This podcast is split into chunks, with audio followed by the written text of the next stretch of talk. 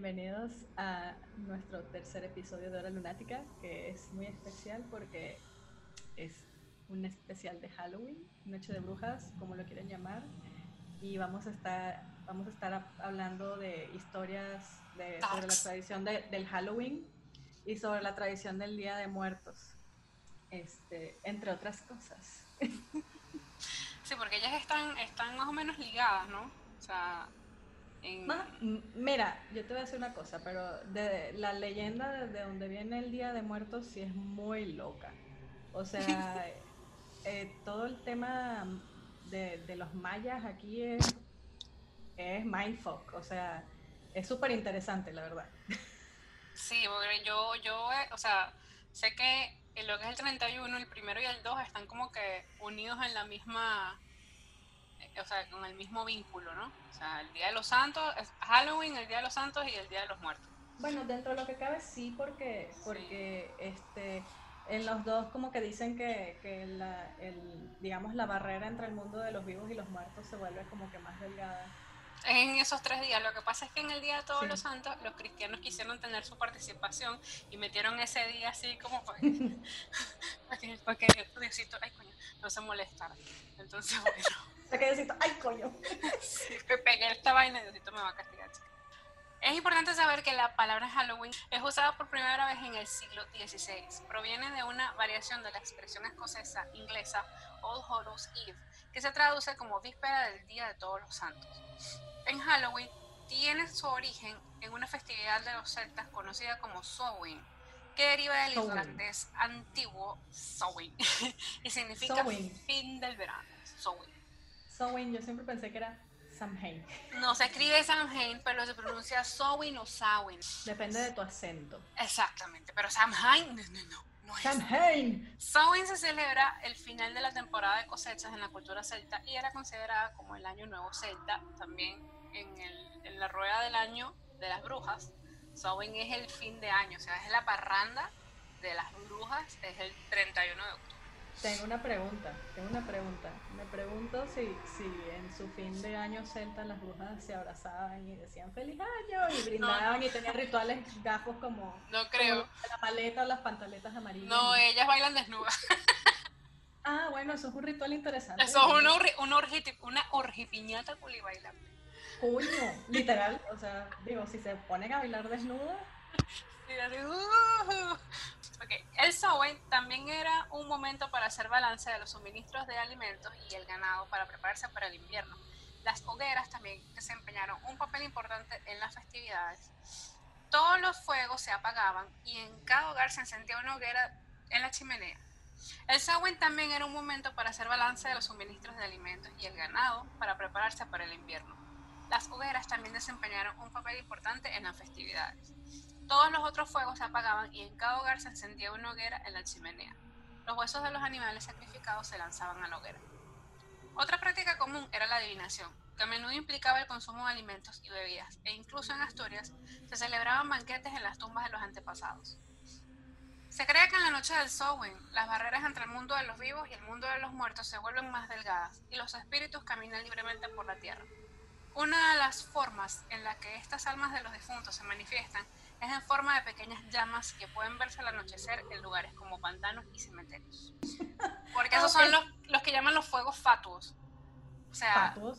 Sí. Suena como, como Salen, sí, claro, porque son, o sea, dicen que cuando un cuerpo está en descomposición en la noche, los gases... Se tira peo. Se tira, o sea, se tira peo, se desinfla y eso, eh, eso forma un, como una estela azul. Entonces la gente decía que eran peos azules. Aquí, aquí lo dice. Hoy sabemos que esas llamitas azuladas se ven a pequeñas nubes de gas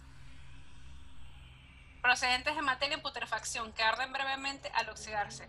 Pero en el siglo XVII los fuegos fatuos se llamaban Widow Wisp o Jack o' Lanterns, quienes inspiraban tanto el temor como las leyendas. Una de estas leyendas cuenta precisamente el terrible destino de un hombre llamado Stingy Jack. Stinky Jack. Stinky Jack, eso fue lo que dio origen más o menos a por qué se, se ponen calabazas con velas adentro y se, y se tallan, ¿no? La leyenda de Stinky Jack se pierde en las profundidades del folclore celta. De hecho, la propia fiesta de Halloween ya se celebraba mucho antes de que llegara la tradición de tallar caras siniestras en calabazas. Halloween es uno de los tres días de fiesta con lo que la iglesia trató de cristianizar la celebración pagana del Samhain. Estos tres días son Samhain, el Día de Todos los Santos y el Día de los Muertos. Stingy Jack era un herrero, según otras versiones era un simple ladrón, que una noche salió a beber con el mismísimo diablo. Después de muchos tragos, Jack no quería pagar la cuenta, así que convenció al diablo para que se convirtiera en moneda. Ya, ya, marico, o sea, eso está como... te, vas a tomar unos tragos con el mismísimo diablo y, vas a tener las bolas de no pagar la cuenta. Era chavista. Coño, exacto, esos son vainas de gente chavista. Ya que era chavista. Era chavista. Coño, porque, verga, o sea, marico, si vas a tomar con el diablo, verga. Exacto, y el diablo como es un huevón, lo, lo hizo, pues le, le, hizo caso y se convirtió en moneda. Coño. Pero ya que era más vivo, guardó la moneda en el bolsillo junto a una cruz de plata que impidió al diablo recuperar su forma original. Tras usar la moneda varias veces, porque él usó la moneda todas las veces, fue con de las putas, él compró curda, él, hizo desastre con esa misma moneda. Total, total, o sea, es totalmente chavista, es como los Así chavistas es. cuando iban a raspar cupo. Tal en este caso no raspó cupo, sino que se raspó la moneda del diablo. Exactamente, o sea, más- se raspó más- el diablo, literalmente, en moneda. verga, que, que desvergonzado. Joder. Sí, ok. Tras usar la moneda varias veces, Jack dejó ir al diablo con la promesa de que no se llevaría su alma al infierno. Hay varias versiones de esta historia, pero todas llevan al mismo desenlace. Cuando Jack murió, San Pedro le negó la entrada al cielo por sus muchos pecados. El alma de Jack viajó entonces al infierno, pero el diablo, fiel a su promesa, también se negó a dejarle entrar, condenando a Jack a vagar por el mundo para toda la eternidad. Cuando Jack, aterrado, se, quedó, se quejó de que no podía encontrar el camino en la oscuridad, el diablo le arrojó una ascua de- del infierno para que se iluminara. Una ascua es una llamita, fueguito, ¿Una qué? un ascua, una lucecita.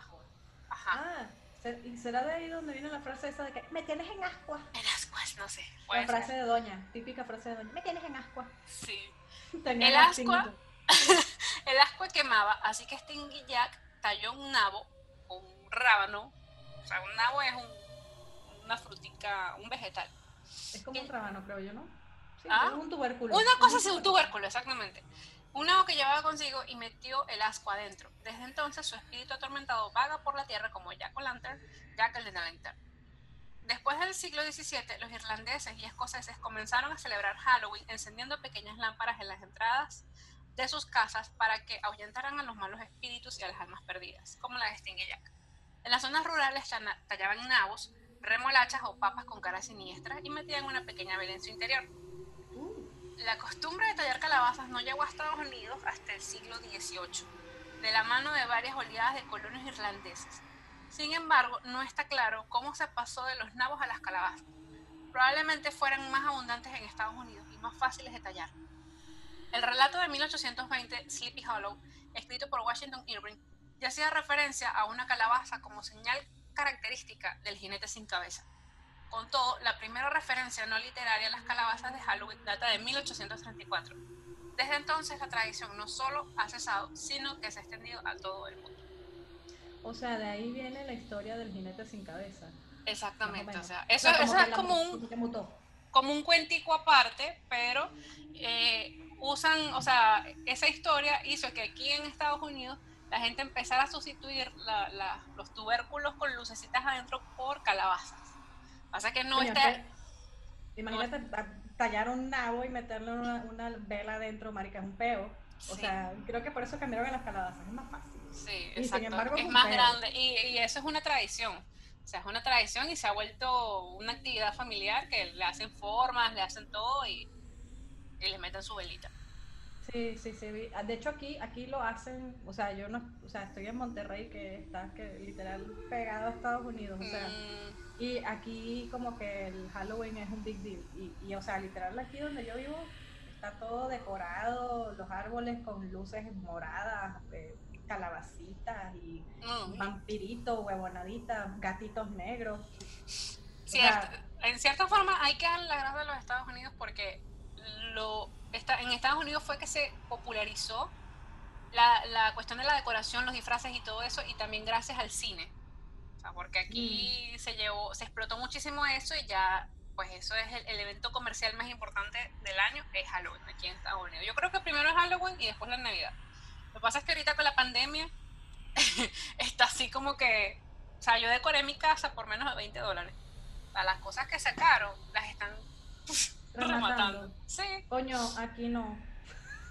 Aquí no, marica. O sea, ya a mí me gustaría comprar maricaritas, digo, yo no, yo no soy de decorar mucho, pero que sí, una, una, una vainita para poner los dulces, porque yo sí le doy los, los dulces a los carajitos. Me gusta darle, darle sus dulces, pero los tengo ahí en sus paquetes ahí muy bien. ¿Y qué? Tricotri. Tricotri. Tricotri. Vamos a hablar un poquito de la tradición de los disfraces, ¿no? Sí, que bueno, nosotras nos disfrazamos. Sí, para, honrar el día, pues. Yo... ¿De qué te disfrazaste tú? Explica tu disfraz, explica tu disfraz. Bueno, marica, se supone que yo soy como una bruja. Okay. soy como soy como una mezcla entre enchantress y brujita. Mi disfraz supuestamente yo iba a ser un vampiro, pero los colmillos no se me pegaron nunca, entonces terminé siendo como hijo de el Ayuwoki con Marilyn Manson. Recordemos que en el Samhain se tenía la creencia de que los muertos venían de este lado de la realidad para visitar a sus familiares. Por ello, algunos vivos temían que los muertos a los que se le había hecho daño pudieran vergarse, pudieran vengarse de ellos. Vergarse. Vérgate. Vérgate. Me voy a vergar de ti, de ti. Me voy a vergar que podían vengarse de ellos por alguna ofrenda recibida. Así que se colocaban máscaras y disfraces de monstruos y demonios para confundir a los muertos y que no los reconocieran.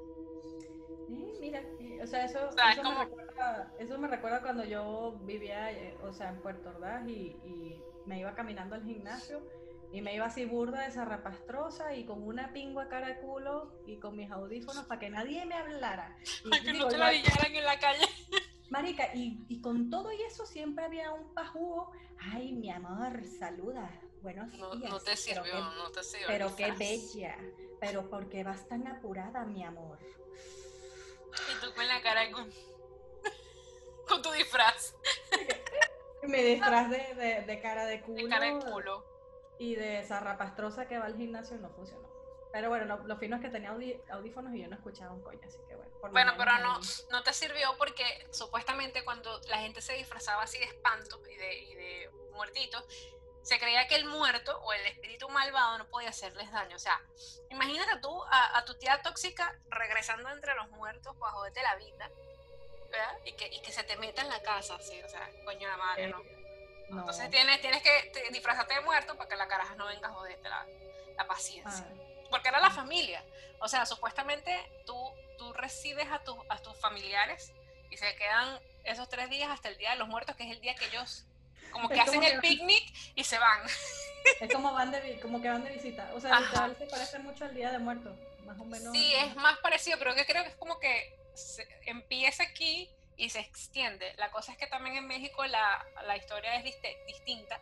no sé si tenga que ver con, con, que el cristianismo metió la mano en toda esa vaina. Muy posiblemente. Exacto. Entonces, bueno, los celtas tenían la creencia de que los muertos los amenazaban si no le daban lo que les pedían. De ahí proviene la tradición actual de que los niños disfrazados en Halloween vayan puerta por puerta pidiendo dulces al grito de tricotri. tricotri. Tricotri. Este, pero coño, o sea, ya que el tema de los disfraces es espantar a los espíritus chocarreros, cuando tenga hijos los voy a poner bien, bien terroríficos, así el carajito bebé recién nacido. De Chucky. Exacto. Chucky. Ajá, una mierda así, porque, verga, no, a mí mi carajito que no me lo esté jodiendo ningún espíritu chocarrero, váyanse a mamar un huevo todos. Lo voy a poner bien, bien terrorífico, bien terrorífico. Lo más, es más, lo voy a Baby Chávez.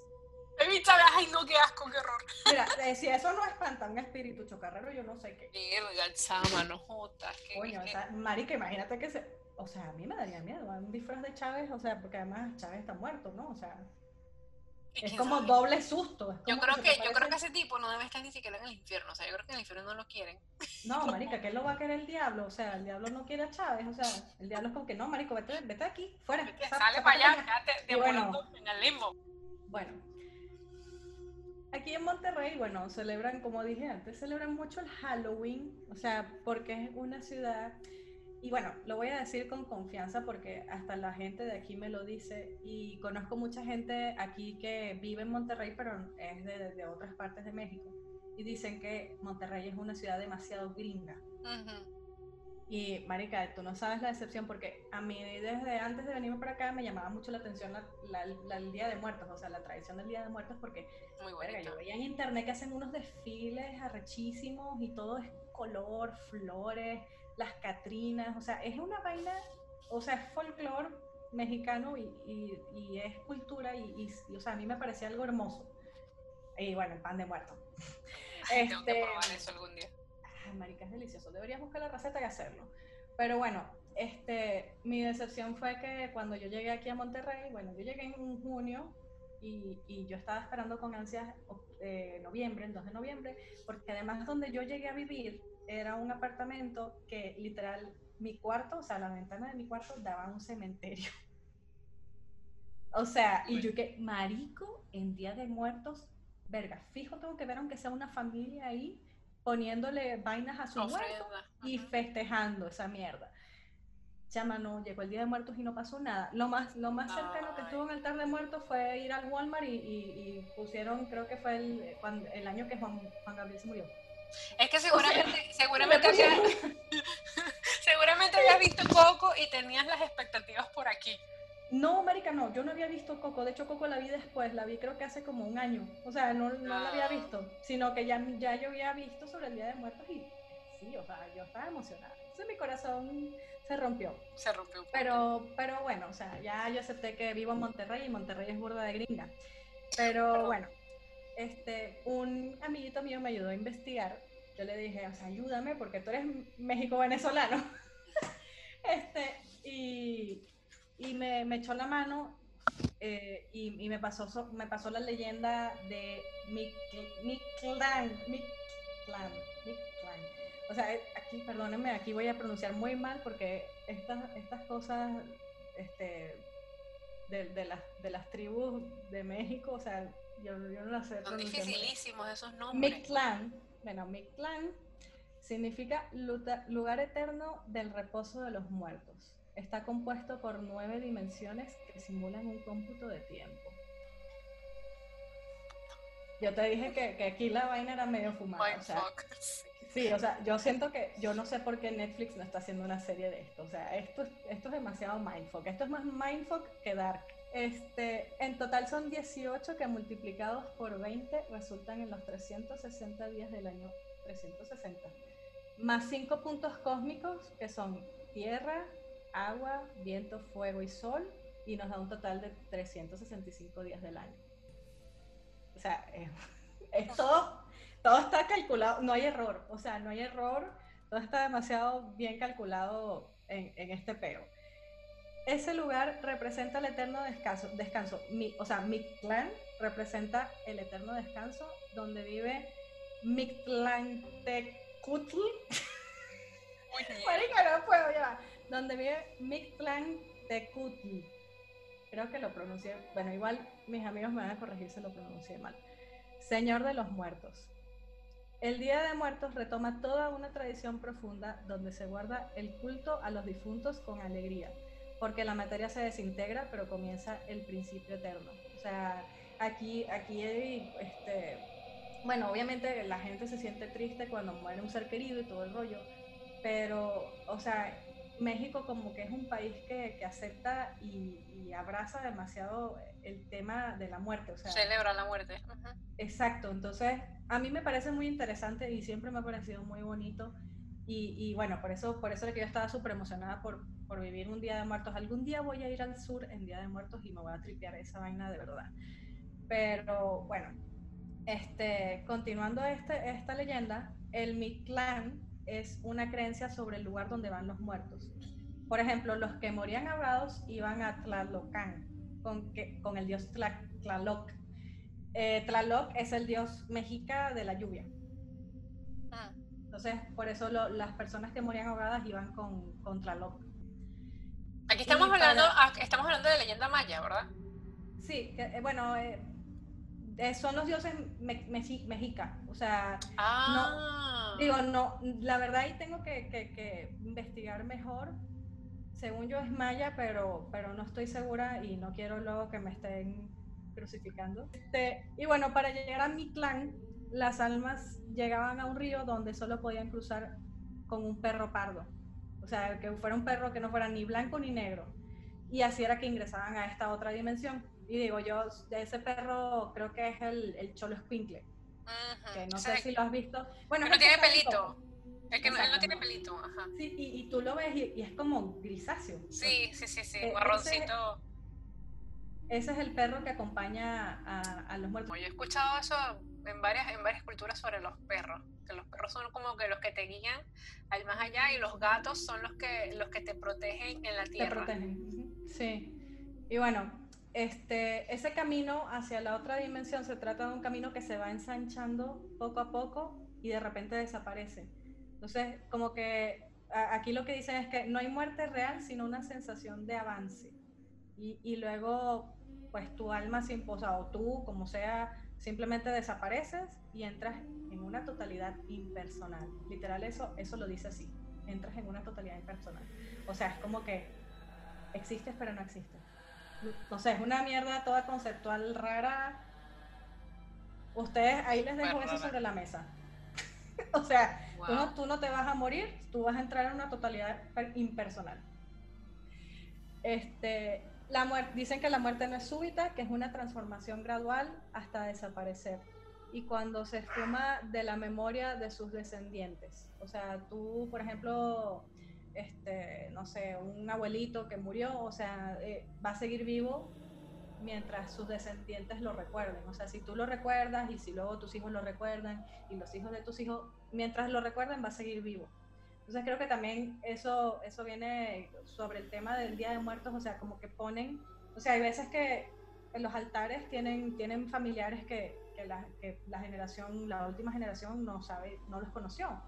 Entonces le dicen, ese era tu tatara tatarabuelo que llegó a México en una balsita y, y bueno, y, y, puso, y puso su negocio y le fue muy de pinga. Historia de migración exitosa. A mí me hubiera eh, encantado conocer, imagínate, no sé, cinco generaciones atrás, ¿sabes? Hubiera sido súper. A mí esa vaina me encanta. Me y, me parece, a mí me parece muy, una tradición muy bonita porque es eso, o sea, conoces lo que eran tus antepasados, entonces es como algo, es algo muy bonito. Saber de dónde vienes. Sí, saber de dónde vienes, exacto. Entonces, bueno, eh, esa idea de, la memoria de tus descendientes como que, como que proviene más del siglo este, XVI y que pertenecía más a la nobleza. Y bueno, más tarde ese discurso se, enriquece con la Revolución Mexicana y comienza una recuperación de esa tradición. O sea, los mexicanos agarraron su tradición, o sea, se, como que reclamaron lo que es de ellos. Y de hecho, Diego Rivera inventa la Catrina con su mural del Museo del Pardo. Bueno, creo que sabemos quién es Diego Rivera, ¿no? Sí, claro. Eh, sí, un artista que, bueno, el, bueno, yo la mayoría lo va a conocer, lo voy a reconocer porque él fue pareja de Frida Kahlo. Exacto. Por si acaso, alguien no sabe. Por si acaso, por si no lo sabían.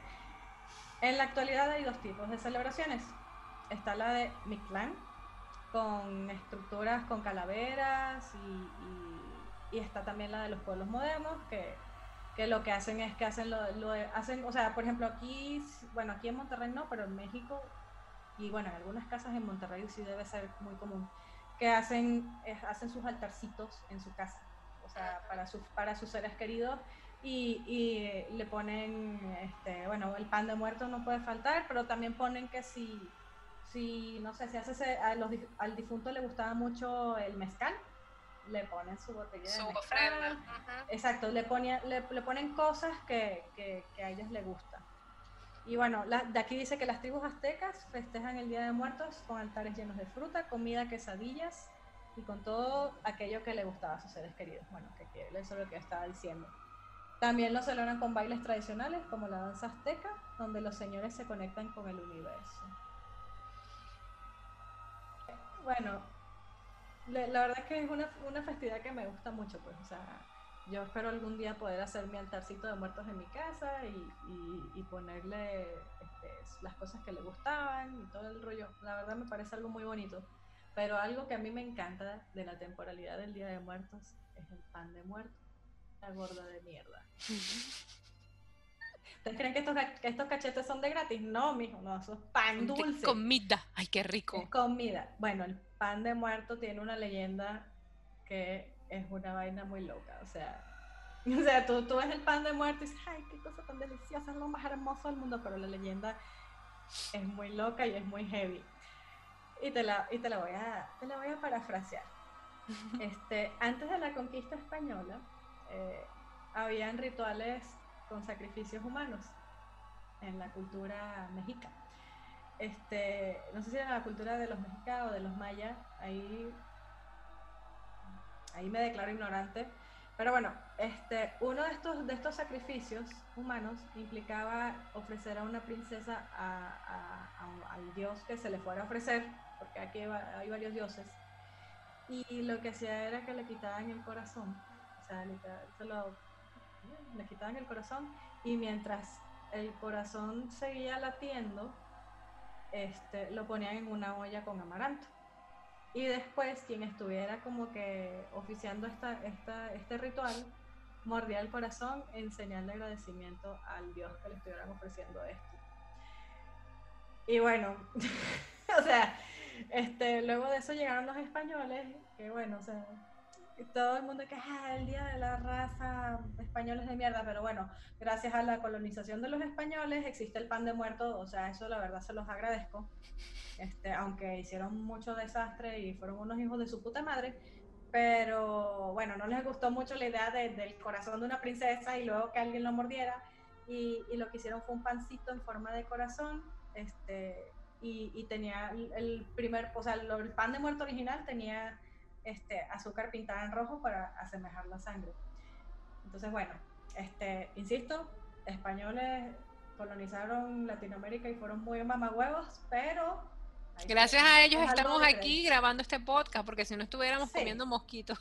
No, y no, y yo, seguramente yo no existiera. No, exactamente, este, yo tampoco. Y, pero bueno, gracias a ellos existe el pan de muerto y la verdad eso sí se los agradezco de mucho corazón, porque el pan de muerto es algo hermoso y es algo muy delicioso y es algo que todo el mundo tiene que probar. Y bueno, a mí, a mí la verdad me parece muy bonito, o sea, la tradición del Día de Muertos me parece algo muy, muy bonito, este, siento que es algo que también, es algo, es como, es como los velorios, pues el velorio cuando alguien muere es para los vivos, entonces como que es algo que reconforta mucho a la gente que está, vi, que está viva y, y como que uno, aunque, aunque no sea real, digo, yo no digo si, si, si es real o no, pero si uno lo siente en su corazoncito y en su cabeza, que es real y que estás conectando con un ser querido en ese día, pues si te hace sentir bien, ¿qué? O sea... Sí, a mí, a mí por lo menos no, me gustan. Yo nunca he ido a un velorio jamás en mi vida, a un funeral, nada, porque no me gusta. O sea, yo siento que ya, que yo no quiero llevarme la última impresión de esa persona así, de esa manera, como que verla inerte, como que verla así, ¿sabes? Sin vida, sin nada yo nunca he ah, ido, ni siquiera cuando murieron mis abuelos. Sí, no, porque... o sea, digo, yo la verdad, cuando voy a funerales es para, para estar con, compartir con los vivos.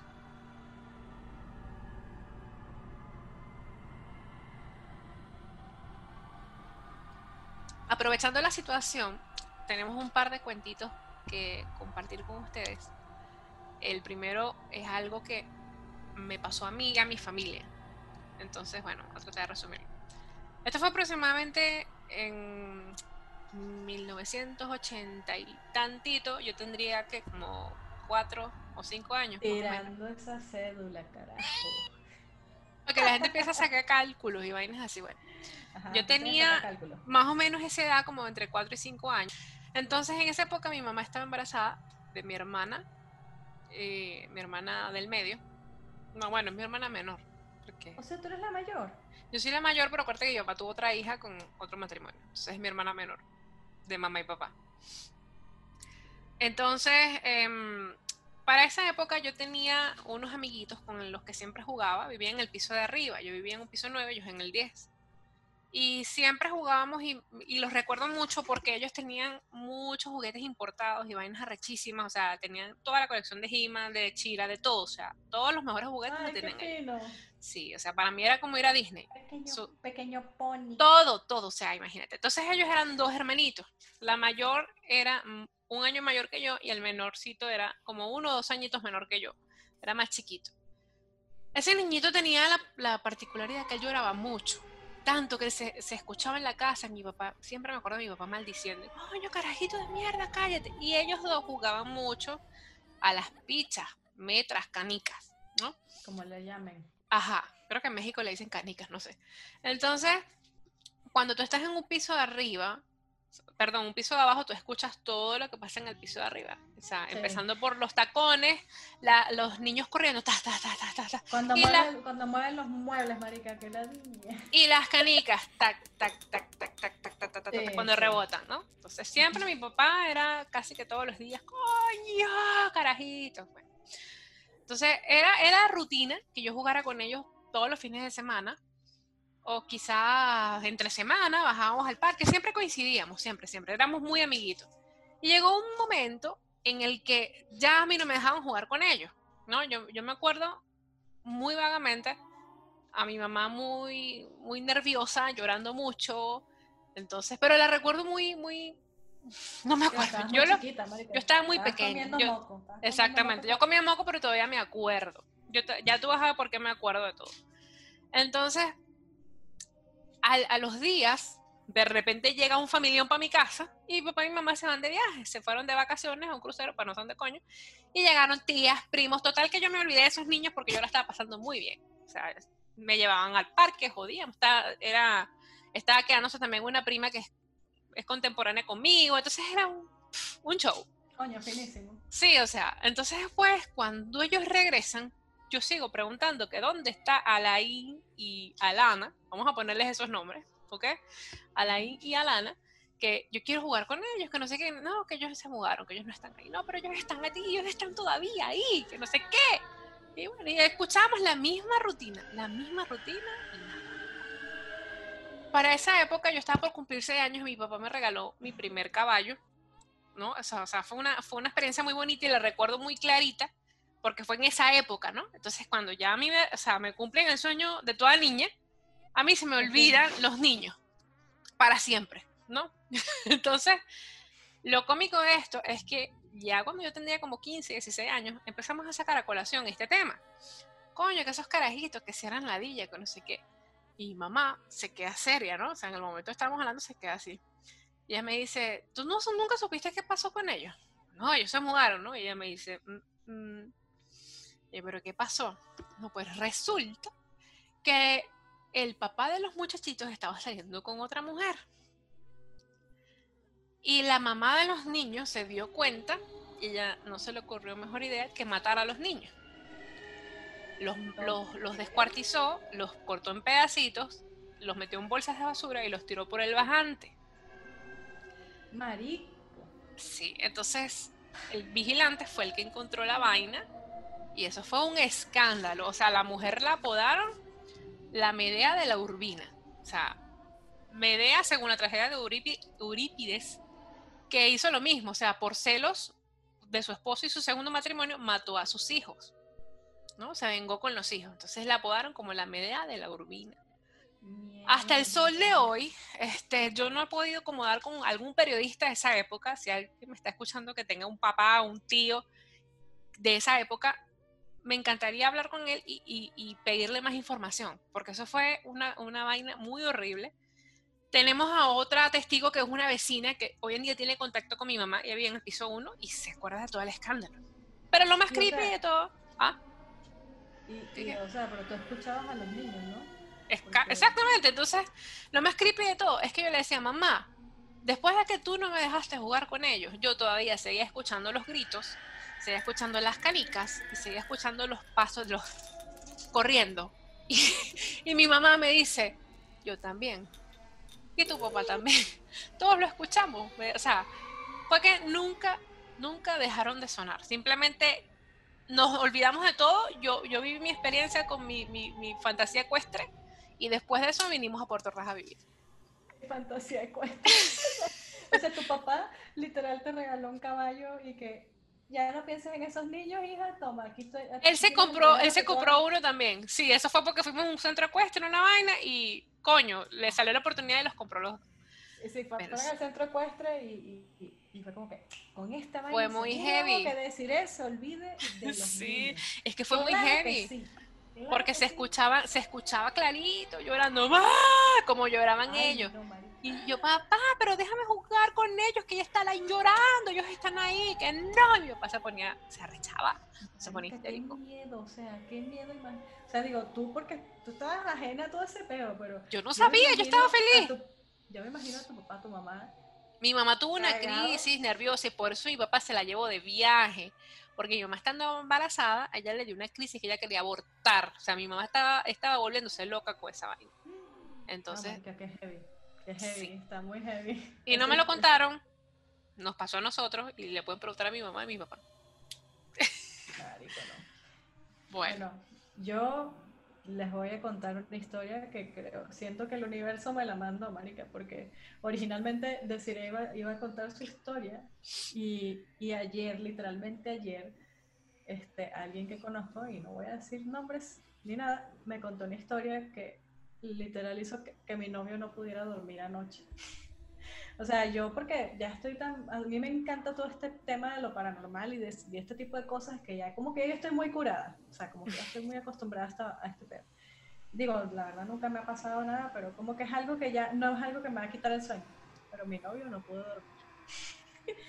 este, esto fue una historia que me contó alguien conocido que le pasó a esa persona, o sea, a la persona que me contó, este, y resulta que esta persona se mudó a una casa, o sea, fue una, fue, una casa que rentó y no, no, duró ahí más de seis meses por, por esto que pasó. Este, ella vivía en, en, esa casa con su pareja y resulta que un día eh, ella está durmiendo con su pareja y su pareja empieza a gritar el nombre de una mujer este, vamos a decir el nombre, María, María, ¿qué pasa? ¿Qué pasa? Empieza a gritar el nombre de una mujer y lo hace y lo hizo con acento mexicano. Esta persona no es mexicana. O sea, este ah. hombre que estaba dormido no es mexicano y estaba hablando dormido con acento mexicano y luego empezó a decir, no, que la mataste, que qué hiciste, que tal, la, Así, pero gritando, dormido, como en pánico total y ella lo despierta y, y, le, o sea, lo despierta pero, pero violentamente porque se asustó y él entra en sí y, y le dicen, oye, ¿qué pasa? ¿Qué pasa? Y ella, le cuenta que estaba gritando dormido y que estaba diciendo el nombre de una mujer, que, que le, más bien que qué le pasaba a él. Y él le dijo que, o sea, ella le preguntó que estaba soñando, porque, o sea, lo único que uno en su cabecita, este, pensando de manera lógica, es estaba teniendo una pesadilla, que estaba soñando. Y él dijo, no, yo estaba, no estaba soñando nada así. Y, y luego se empieza a quejar de que le ardía mucho la espalda. ¿Que le ardía? Le ardía mucho, le dice, ay, me arde mucho la espalda, me arde mucho la espalda. Y cuando se lo voltea y le ve la espalda, tenía la espalda toda rasguñada, marica. Mierda. sí, exacto. Este, luego de eso, este, pasaron muchas cosas, o sea, eh, este, este, la pareja de esta persona, el tipo, seguía teniendo esos episodios, sobre todo le pasaba mucho dormido, seguía teniendo esos episodios, este, habían ruidos en la casa, hubo un momento que eh, el, esta, la pareja de, la persona que yo conozco tenía un vaso, un vaso no, una botella con agua, pero una botella grande, y se vio como, como, como algo, una energía, no se le empujó la mano y la, y la botella cayó al piso. Este, empezaron a pasar este, muchos episodios de que, ah, bueno, parece que en esta casa habían tres espíritus. Este, y, y, uno de los espíritus era una mujer, esta mujer que este, mencionaba en su, en su, mientras dormía. Y parece que ese espíritu también estaba ahí y esa mujer parece que se, se empeñó con él y, y, le, por ejemplo, si él se metía a bañar, le ponía en el vapor de, de, de, la puerta del baño, de vidrio, le ponía un corazoncito.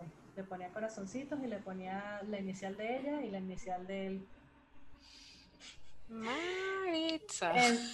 este, entre otras cosas, hablando del tema del baño, hubo un episodio también que este señor salió del baño, salió de bañarse y tenía como, como una capucha en la, o sea, como que tenía un suéter, un hoodie, digamos.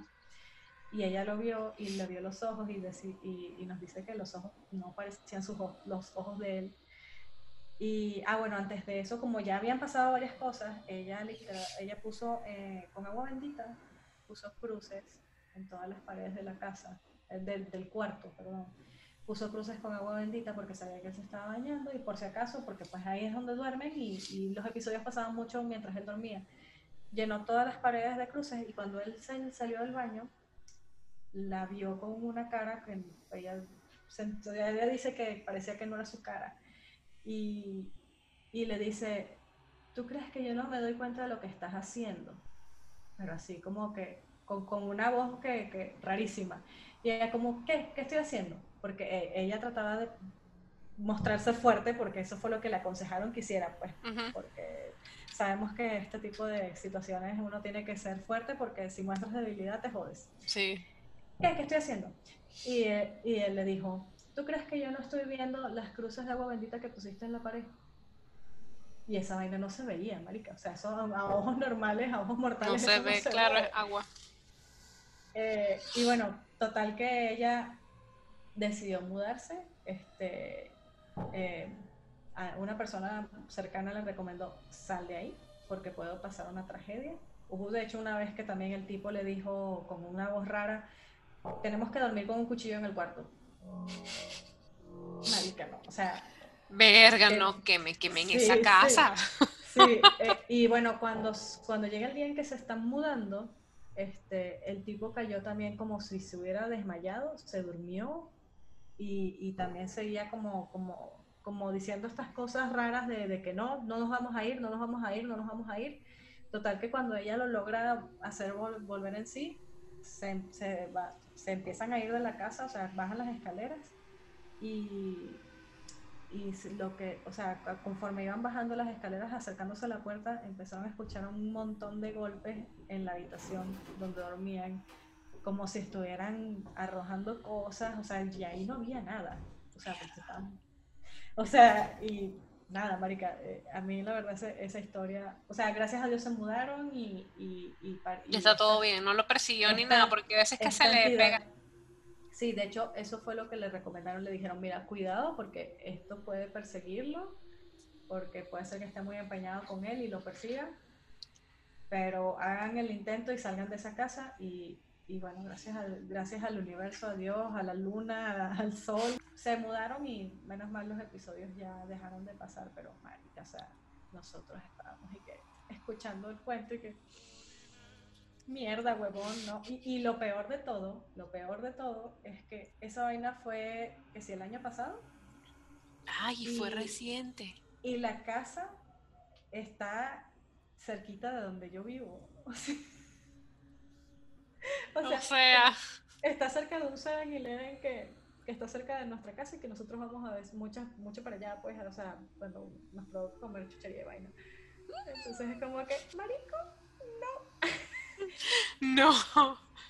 Y cuando ella, ah, otra cosa que nos contó, que, ella se dio cuenta cuando se estaba mudando, que la vecina del lado, este, como que tenía la puerta abierta y me imagino que no sé si fue para despedirse, que se medio asomó bueno, toda la pared que daba a la puerta de la vecina estaba llena de crucifijos. Llenita. O sea que quizás esa vecina también, quizás sintió algo o, tuvo algún episodio y se estaba protegiendo de alguna manera. A pecar, para acá no. Pero, marica, qué O sea, yo sí quedé, quedé en shock. no tanto como para no dormir pero, no, pero está heavy. Está, está de película y todo. Sí, está de película la vaina. O sea, quedé, loca. Ah, bueno, y también decía que cuando pasaban los episodios olía podrido. Cuando, cuando ella me dijo eso, yo que, marico, esto es una película de terror. Claro, y ahora cuando a ti te pega cualquier olor así por la noche, ya vas hasta así como que... Sí, bueno, Este, Peo, una llamita azul. un peo muerto, huele a peo de muerto. Sí. Pero bueno, sí, o sea, esa fue la historia tenebrosa que me mandó el universo el día de ayer, porque literal fue ayer. que me Justamente, viste, para esto. hoy, para que la cuentes. O sea, el universo es muy, muy sabio, o sea, por eso no pudimos grabar ayer, porque yo necesitaba escuchar ¿Viste? esta historia Exactamente. ¿Viste? y compartirla el día de hoy con ustedes, Todo- queridos lunáticos y lunáticas. Eh, Todo pasó por algo. Bueno, Todo esperamos que les haya gustado y que se asusten bastante y que no puedan dormir. Puedan poner videos de... Te de- ha hablado Laura y deciré y te deseamos buenas noches. Ahorita Dross no, nos demanda por plagio. En serio, no, y hablando en serio, no, nos divertimos mucho con este episodio, de verdad teníamos rato esperándolo. Ujú. Y bueno, eh, nos vemos para la próxima. No se olviden de suscribirse, denle like, ya estamos en Exacto. Spotify. Eso, eso iba a decir, por favor, he visto, he visto que el video tiene mucho, tiene varias, el primer episodio tiene varias reproducciones, pero nada más hay 18 suscripciones. No, hay 20 sea, y pico. Ah, subió. Bueno, 21. bueno, el hecho es, si les gustó esto, si les gusta esta habladera de paja, denle suscribir, denle like, no sean chavistas, o sea, Verdad, por favor. son cosas de chavistas. Este, tampoco entiendo por qué el Twitter tiene, tiene menos seguidores que los suscriptores de, de YouTube, pero supongo que es algo del, del sereno del Twitter. Sí, exactamente. Así que bueno, bye. Bye, que tengan un feliz Halloween, Noche de Brujas, Día de Muertos, como sea que ustedes le llamen.